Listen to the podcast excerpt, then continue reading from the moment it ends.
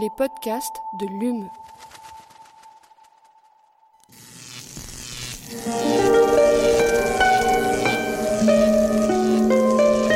Allume la science. La science. C'est une des nombreuses manières d'essayer de comprendre l'homme.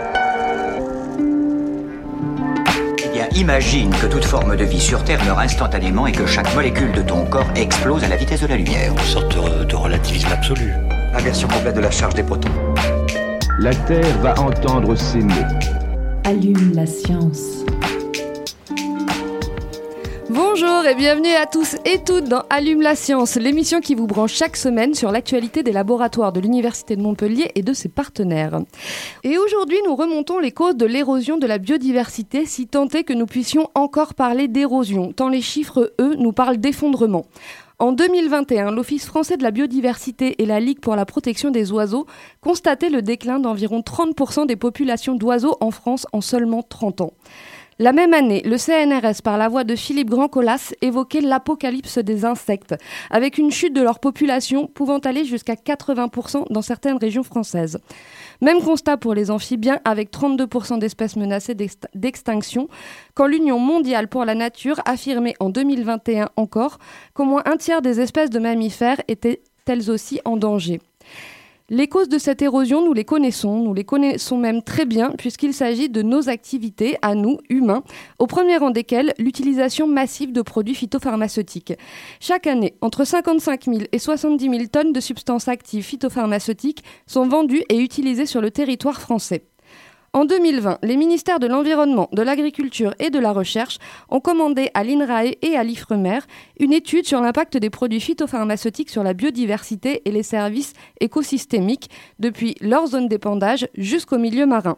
Sans surprise, ce rapport, présenté le 5 mai dernier, confirme que l'ensemble des milieux terrestres, aquatiques et marins sont contaminés par ces produits. On vous en parle en détail avec notre invité. Il est directeur scientifique adjoint de l'Institut français de recherche pour l'exploitation de la mer, l'IFREMER pour les intimes. Wilfried Sanchez, bonjour et bienvenue dans Allume la science. Bonjour. Nous attendons toujours les résultats de notre enquête quant à son impact à elle sur le service écosystémique de Divergence FM. Avec moi pour mener cette interview, Aline Perriot, bonjour. Bonjour. Allume la science, vous avez le programme. Il n'est pas super gai, mais c'est parti. Chargement de l'engin terminé. Nous sommes à 0 moins 60 secondes. 59, 58, 57, 56, 55.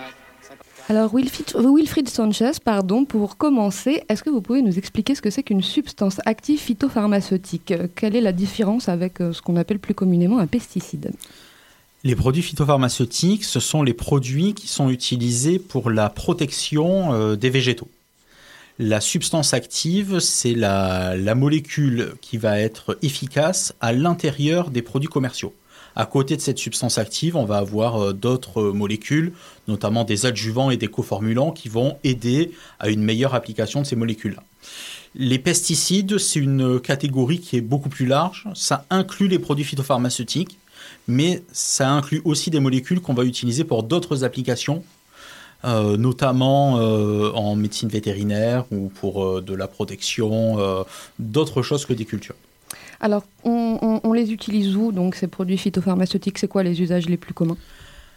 La plus grande partie des produits phytopharmaceutiques sont utilisés en agriculture, donc, euh, dans les espèces agricoles pour euh, bah, protéger, euh, protéger les cultures. Et puis, on va pouvoir aussi les utiliser dans ce que l'on appelle les GEVI, donc les jardins, les espaces végétalisés, les infrastructures, qu'il s'agisse d'infrastructures de, de, de, transport euh, euh, type euh, transport ferré, transport aérien, Nos transport voies de routier, tram, par exemple, les voies de euh, tram, les voies SNCF, mais aussi le transport maintenant de, de l'énergie ou encore de l'information. Alors Lucie en a parlé en introduction, les derniers rapports ils dataient de 2005 et 2008. Pourquoi est-ce qu'il s'est passé presque 15 ans avant la publication de cette nouvelle étude? Alors, l'expertise scientifique collective, c'est un travail bien particulier qui consiste à faire un bilan de la connaissance scientifique sur un sujet euh, donné, en l'occurrence pour celle qui nous concerne, l'impact des produits phytopharmaceutiques sur la biodiversité et les services écosystémiques. Et donc, contrairement à une étude expérimentale où on peut s'attendre à découvrir de nouvelles choses à, à, chaque étude, là, on a besoin que la science ait développé suffisamment de connaissances pour aller mobiliser un vivier d'experts euh, important, hein, 46 experts, 19 organismes dans, le cadre de, cette expertise-là. Euh, et donc il faut le temps que la science ait avancé. Ça, c'est le premier élément. Le deuxième élément, c'est que les expertises collectives, elles sont euh, menées dans le cadre d'une commande, une commande qui est euh, lancée par les pouvoirs publics. En l'occurrence, dans le cadre de l'expertise qui nous, concerne ici, euh, trois ministères, celui de la recherche, celui de l'agriculture et celui de la transition écologique.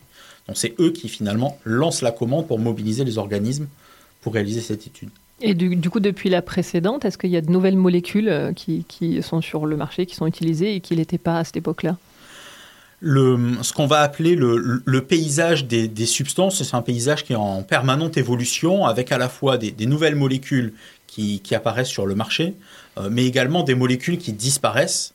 Euh, on considère aujourd'hui, on a euh, 249 molécules sur le marché euh, français. On en avait euh, environ 500 il y a 15 ans. Et, à l'inverse, les, techniques qui, euh, permettent de, retrouver ces molécules dans l'environnement, elles ont évolué elles aussi? On permet de les retrouver plus finement ou plus efficacement? Les techniques analytiques évoluent, que ce soit la manière de faire l'analyse ou la manière de faire l'échantillonnage. Donc, on est capable d'avoir une, cartographie de la contamination qui est de plus en plus fine, mais aussi la, manière dont on appréhende les effets euh, évolue aussi avec des techniques euh, biologiques qui sont en permanente évolution et qui nous permettent de découvrir de nouveaux effets. Donc, par rapport à l'expertise qui a été menée en, en, en 2005, nos moyens d'appréhender cette question-là sont très différents et ont énormément évolué. Alors, vous l'avez dit, cette expertise scientifique collective, elle a mobilisé 46 experts, 19 organismes. Euh, le périmètre de l'IFREMER, exactement, euh, quel était-il?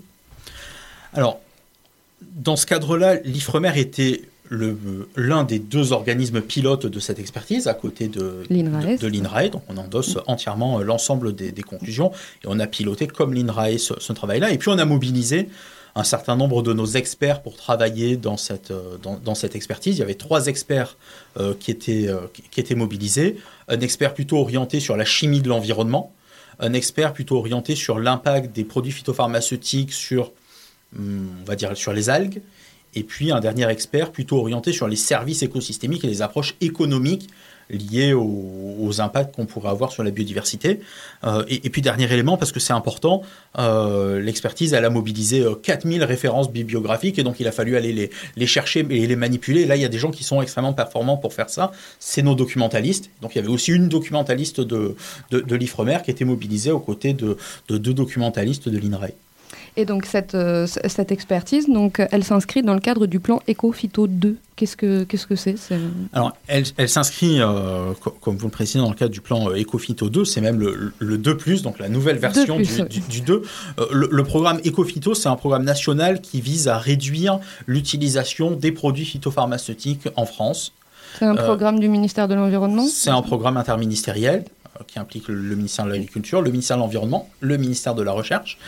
Euh, et qu'est-ce que j'allais vous dire euh, On l'a refait, si vous voulez. Voilà, je les Donc cette expertise dont, dont, dont vous parlez, elle s'inscrit dans le cadre d'un plan qui s'appelle le plan Ecofito 2. Euh, Est-ce que vous pouvez nous, nous parler de ce plan? Le plan Ecofito 2, c'est même le plan Ecofito 2+, donc la nouvelle version du plan euh, Ecofito 2. Euh, c'est un plan euh, interministériel, donc il mobilise les, trois ministères que je citais tout à l'heure, qui a pour objectif de réduire l'utilisation des produits phytopharmaceutiques au niveau national et qui comporte un volet recherche dans lequel était prévu justement de faire un état des lieux de, de la connaissance pour identifier bah, ce que l'on sait, en gros les certitudes scientifiques, mais aussi ce que l'on ne sait pas pour orienter la recherche de demain. Alors, un, des buts de l'étude, c'était donc mesurer l'impact sur la biodiversité. Je crois qu'on voit tous à peu près de quoi il s'agit. Et vous avez tout à l'heure employé le terme service écosystémique. Il s'agit aussi de mesurer l'impact sur ces services écosystémiques. Là, est-ce que vous pouvez nous détailler un peu ce dont on parle? Alors, les services écosystémiques, c'est les bénéfices que la société humaine va pouvoir tirer de la nature. Euh, là aussi, je rebondis sur la question que vous me posiez tout à l'heure sur euh, qu'est-ce qui était différent par rapport à 2005. Ben, en, en, 2005, la notion de service écosystémique, elle apparaît dans la littérature internationale.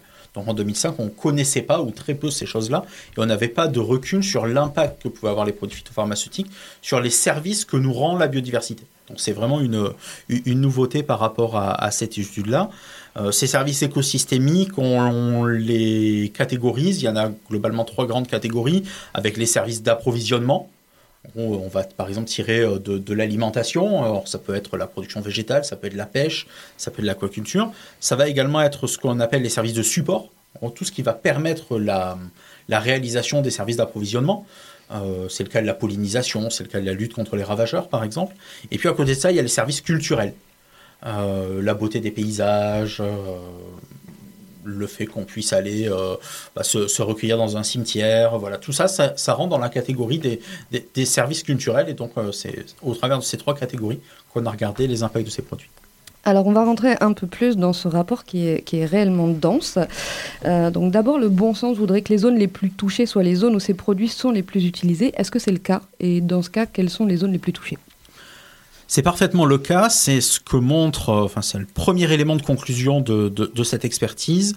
On retrouve la plus, forte la plus forte concentration de ces molécules-là, et donc les plus forts impacts, à proximité des zones où ils sont plus étudiés, qui sont les zones agricoles. Donc euh, plutôt, plutôt campagne, alors c'est bien ça. Oui, oui. Donc, donc plutôt campagne. Ouais. Et, et, malgré tout, vous avez quand même trouvé des résidus dans des zones très éloignées de là où elles ont, les produits ont été répandus, que ce soit les, les pôles ou les fonds marins. Il euh, n'y a aucun endroit de la planète qui serait exempt de produits ou de résidus de produits phytopharmaceutiques? Alors, à partir de leur lieu d'application, majoritairement les zones agricoles, mais pas que, euh, ces molécules-là, elles vont se diffuser dans l'environnement via la voie atmosphérique ou via euh, les cours d'eau. Et donc, elles vont contaminer les cours d'eau, puis le, milieu marin, euh, les mers, les océans, qui sont l'ultime réceptacle de, cette contamination. Et à partir de là, elles vont pouvoir voyager euh, soit vers les grands fonds marins, soit vers les zones polaires ou subpolaires. Euh. Donc, pour le moment, ce que l'on a regardé nous montre que euh, partout où on en a cherché, on en a trouvé. Et vous avez d'ailleurs trouvé des traces de produits qui sont pourtant interdits depuis plusieurs années, voire plusieurs décennies. Euh, ça, ça, peut perdurer combien de temps comme ça, les résidus de produits phytopharmaceutiques? Alors, c'est. C'est assez difficile de faire une réponse qui soit euh, précise euh, en termes de chiffres parce que finalement, euh, cette caractéristique et la persistance dans l'environnement, elle est fonction de la molécule. Et chaque molécule a sa propre durée de vie, sa propre demi-vie, comme disent les chimistes, et donc une, une persistance dans l'environnement qui va être variable. Euh, les molécules les plus persistantes et celles qu'on retrouve à 3000 mètres de profondeur ou dans les zones subpolaires, c'est des molécules qui ont été interdites justement en raison de leur persistance dans leur environnement et de leur toxicité qui était importante. Mais effectivement, elles vont rester là euh, pendant, euh, pendant un petit moment. Euh, on, on, a un exemple typique pour illustrer ça, c'est le cas de la chlordécone qui a été utilisée pour protéger les cultures de bananes aux Antilles, qui est une molécule qui peut rester jusqu'à une bonne centaine d'années dans le sol et qu'on va retrouver également en milieu marin, dans le milieu, mais aussi dans les organismes qui y vivent. Votre rapport affirme également que cette contamination, elle se propage le long des réseaux trophiques. Donc, qu'est-ce que ça signifie? Est-ce que ça veut dire que ça passe par la chaîne alimentaire? C'est ça, les réseaux trophiques, c'est euh, la chaîne alimentaire. Alors c'est une version euh, plus complexe de la chaîne alimentaire. Hein. La chaîne, c'est des maillons mis euh, les uns avec les autres. Dans le réseau trophique, on imagine que le premier maillon peut à un moment donné aller manger le quatrième, donc ça fait quelque chose d'un petit peu plus petit peu plus complexe. Mais effectivement, en, en mangeant une, une, proie qui est contaminée, bah, le, le prédateur se contamine aussi et donc subit les effets de cette contamination. Et du coup, pour parler des effets directs que vous avez mis en évidence sur, sur, sur l'environnement, euh, qu'est-ce que vous avez euh, qu'est-ce que vous avez montré justement sur ce, ces effets qu'on observe directement au contact des produits phytopharmaceutiques? Ce que montre, ce que montre l'étude, c'est qu'on on observe une, une, une, grande diversité d'effets directs. Alors, l'effet direct, c'est l'effet qui est produit par la molécule quand elle rentre directement euh, en contact avec euh, l'organisme, euh, soit parce qu'il est contaminé par contact, soit parce qu'il est contaminé par, par, par l'alimentation. derrière ça, on peut avoir des effets sur différentes fonctions, que ce soit des fonctions neurologiques, des fonctions immunitaires, des fonctions liées à la reproduction. Et du fait de ces effets, derrière, on va avoir des répercussions sur les populations et donc la biodiversité. Vous parlez aussi d'effets indirects, je pense que vous allez les lire. C'est ça, j'allais euh, j'allais venir dessus. Une originalité de, cette expertise, c'est de, c'est de montrer aussi euh, la part non négligeable des effets indirects. L'effet indirect, c'est quand euh, l'organisme il va subir une conséquence euh, liée à un effet des produits phytopharmaceutiques, mais sur une autre composante euh, de l'environnement que lui-même. Par exemple, euh, l'oiseau qui va se nourrir, l'oiseau insectivore qui va se nourrir euh, d'insectes, si les insectes disparaissent du fait de l'utilisation d'insecticides, bah, lui aussi risque de disparaître du fait de la disparition de sa ressource alimentaire. Euh, même chose avec les insectes, les insectes qui vont butiner ou trouver leur habitat dans des zones végétalisées.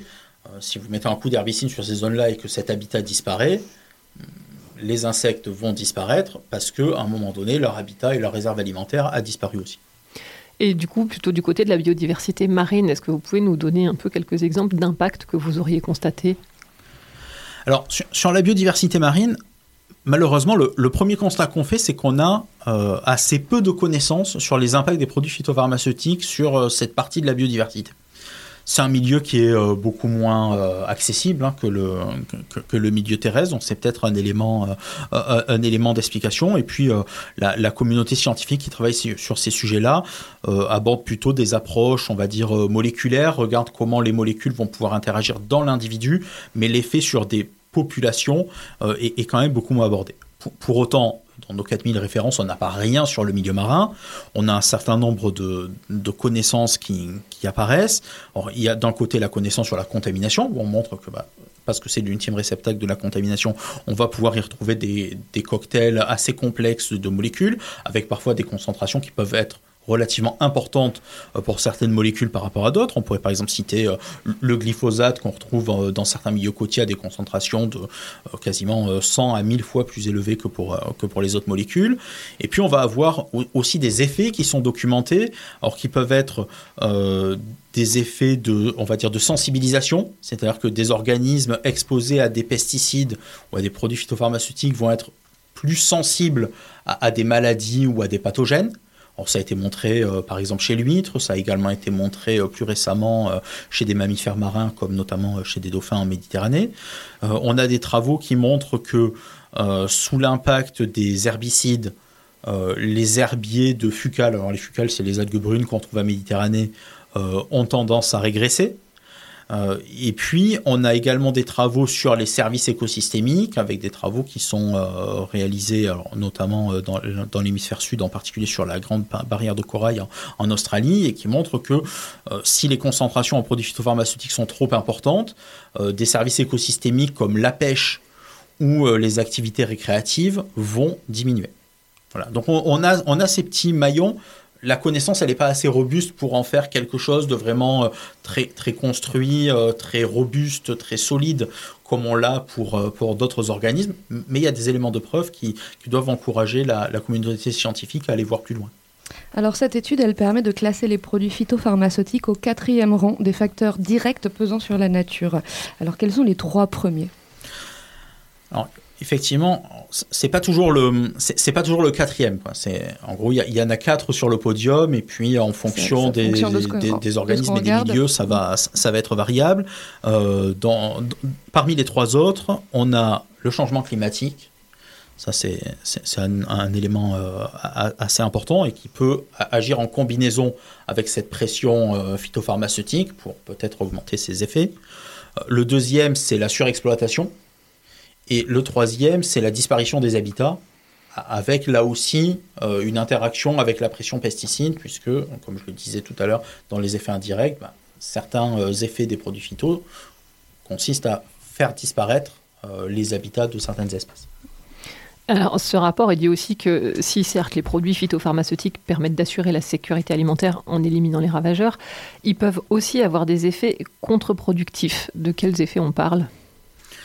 Quand, on regarde les services écosystémiques, donc là on a une vision euh, très intégrée de l'impact des produits phytopharmaceutiques parce qu'on regarde vraiment euh, les, bénéfices qu que la société humaine va tirer de, la biodiversité. Euh, ce qu'on montre, c'est que le, l'effet des produits phytopharmaceutiques, c'est quelque chose d'assez complexe. Sur un service écosystémique comme la production végétale cultivée, les produits phytopharmaceutiques vont avoir un effet bénéfique. Et c'est normal, ils ont été créés pour ça. En éliminant un certain nombre de ravageurs, ils favorisent les cultures. Ce qu'on remarque aussi, c'est que des services écosystémiques comme la pollinisation ou la lutte contre les ravageurs vont, eux, être négativement impactés par ces produits phytopharmaceutiques. Pour le premier, la pollinisation, c'est à mettre en corrélation avec la disparition des insectes, et notamment des insectes pollinisateurs. Pour le deuxième, qui est la lutte contre les ravageurs, c'est à mettre euh, en regard de la disparition des prédateurs euh, naturels, des, ravageurs des cultures. On pourrait par exemple citer les oiseaux, mais, mais pas que. Et, ce qu'on sait, c'est que ces deux services, la pollinisation et la lutte contre les ravageurs, ils sont euh, utiles pour la production végétale cultivée. Et donc en gros, ils viennent compléter les effets des produits phytopharmaceutiques. Si ces deux services-là ne sont plus réalisés, on pourra peut-être compenser pendant un moment avec des produits phyto, mais à un moment donné, on a, du, on a du mal encore à savoir dans quelle échelle de temps, mais à un moment donné, le système ne tient plus. On ne peut plus compenser ces services écosystémiques par, par de la pollinisation, et donc on perd aussi la production végétale cultivée. Alors le, grand absent de, cette expertise, c'est l'homme, non pas en tant que cause de l'érosion de la biodiversité, mais en tant que euh, victime de ces produits euh, phytopharmaceutiques. Pour quelles raisons est-ce que vous n'avez pas figuré dans ce rapport l'impact de ces produits-là sur la santé humaine? Alors il y a, deux raisons, mais elles, sont liées. Le premier, comme je disais tout à l'heure, euh, l'expertise scientifique collective, c'est une demande qui vient de l'État qui nous pose euh, un certain nombre de questions au travers de ce qu'on appelle une lettre de saisine et nous on, y répond. Donc la question des impacts sur la santé humaine n'était pas posée dans le cadre de cette expertise euh, scientifique collective et elle, elle n'était pas posée pour une bonne et simple raison que euh, la commande avait été passée à un autre organisme qui est l'INSERM, donc un institut scientifique national dédié à la santé humaine, et qui a rendu un rapport très complet sur cette question-là courant 2021 le, travail s'est réparti comme ça.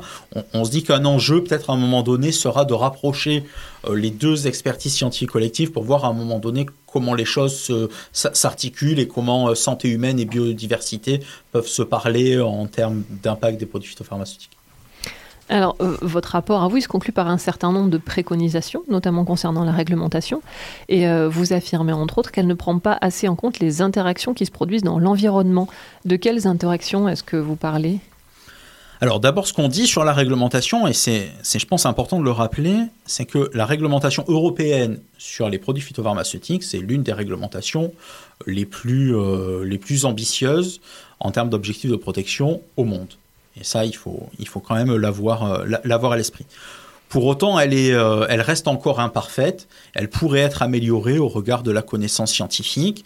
Euh, des choses qui ont été révélées par cette expertise collective et qui ne sont pas encore dans, euh, dans la réglementation, ça pourrait être notamment les effets indirects. La réglementation, c'est une réglementation qui est une réglementation, on va dire, substance à substance.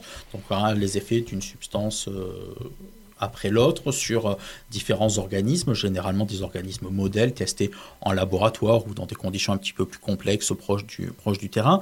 Mais les effets indirects sont, ne sont pas pris en compte, de même que les effets de mélange.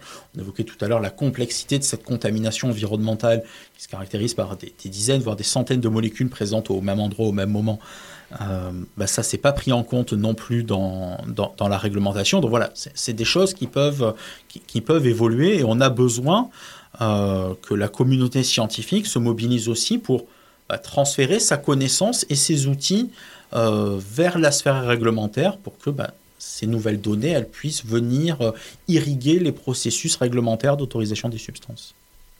Alors vous parlez également de la structure des paysages agricoles comme d'un levier pour faire changer les choses. Comment, qu'est-ce que ça pourrait être? Ce que montre notre travail, c'est que effectivement, euh, le paysage joue un rôle dans l'atténuation de la contamination et donc des effets. C'est notamment euh, le cas des haies.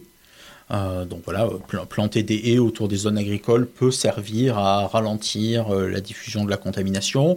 de même, avoir des zones tampons qui peuvent être soit des zones tampons humides, soit des zones tampons sèches, peut aussi permettre de d'éviter une trop grande diffusion et donc d'atténuer les effets de ces molécules.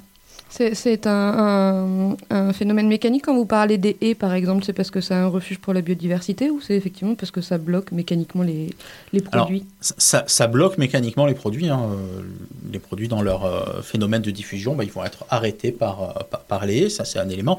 Et puis c'est vrai que la haie, c'est aussi un, refuge de biodiversité, donc il va permettre derrière la, la reconquête des, des zones à côté, de pouvoir fournir un certain nombre de, de services écosystémiques notamment. euh, voilà. Donc c'est un peu la, la, la combinaison de ces, deux, de ces deux approches qui va faire que la, la gestion paysagère, c'est un élément important pour euh, limiter et la contamination et les effets des produits phyto. Et du coup, vous penchez aussi dans cette étude sur l'utilisation des produits de biocontrôle comme alternative aux, aux produits phytopharmaceutiques. Euh, bah, déjà, est-ce que vous pouvez nous expliquer un peu ce que c'est les produits de biocontrôle?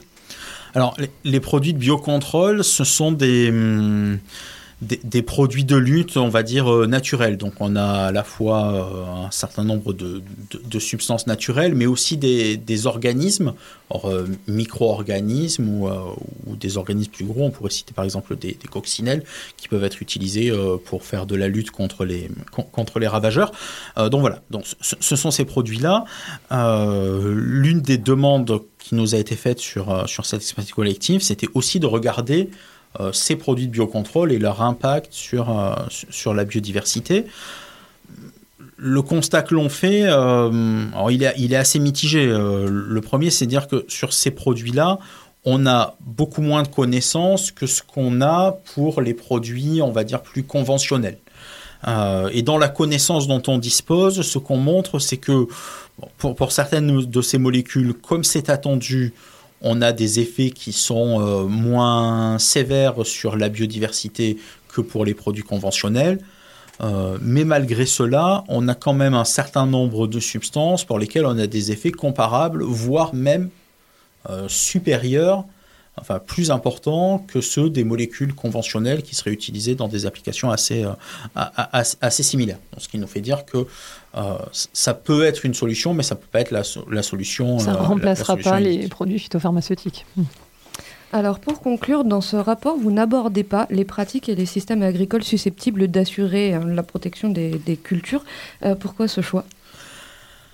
Dans le cadre de notre, euh, de notre étude, on, on part effectivement euh, du fait que pour la protection des cultures, on va utiliser euh, des produits phytopharmaceutiques. Et, la commande de départ est faite comme ça, euh, comme je disais tout à l'heure, la, commande qui nous est amenée par, ces trois ministères concerne l'impact des produits phyto sur la biodiversité. Donc on- la question n'était pas sur comment on peut s'en passer, comment on peut les remplacer, on était vraiment sur bah, si on les utilise, quel, est leur impact. Euh, pour autant, la question, n'est pas laissée euh, dans un trou noir euh, qui ne serait pas exploré, puisque côté INRAE, il y a un certain nombre d'études qui sont lancées pour essayer de répondre à cette question, notamment avec un programme prioritaire de recherche qui s'appelle Cultiver et protéger autrement, dont cette question-là est vraiment un élément central.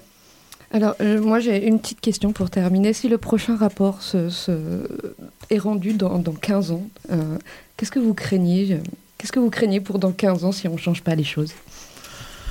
Euh, alors, je ne sais pas si je, si je crains quelque chose. euh, c'est une question qu'on nous pose souvent. Euh, moi, je préfère voir le verre à, à moitié plein. C'est-à-dire qu'on montre effectivement qu'il y a une contamination qui est importante, que cette contamination, elle a, elle a des effets, des effets qu'on décrit, de, qu'on décrit de mieux en mieux.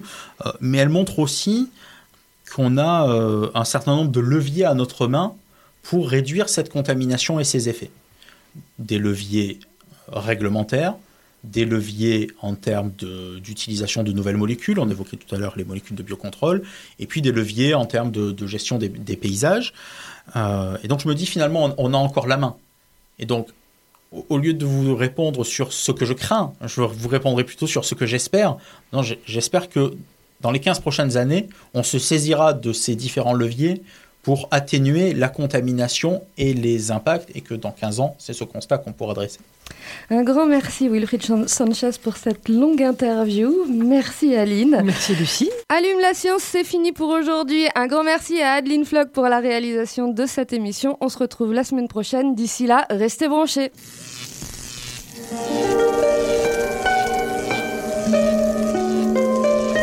Allume la science, la science. C'est une des nombreuses manières d'essayer de comprendre l'homme.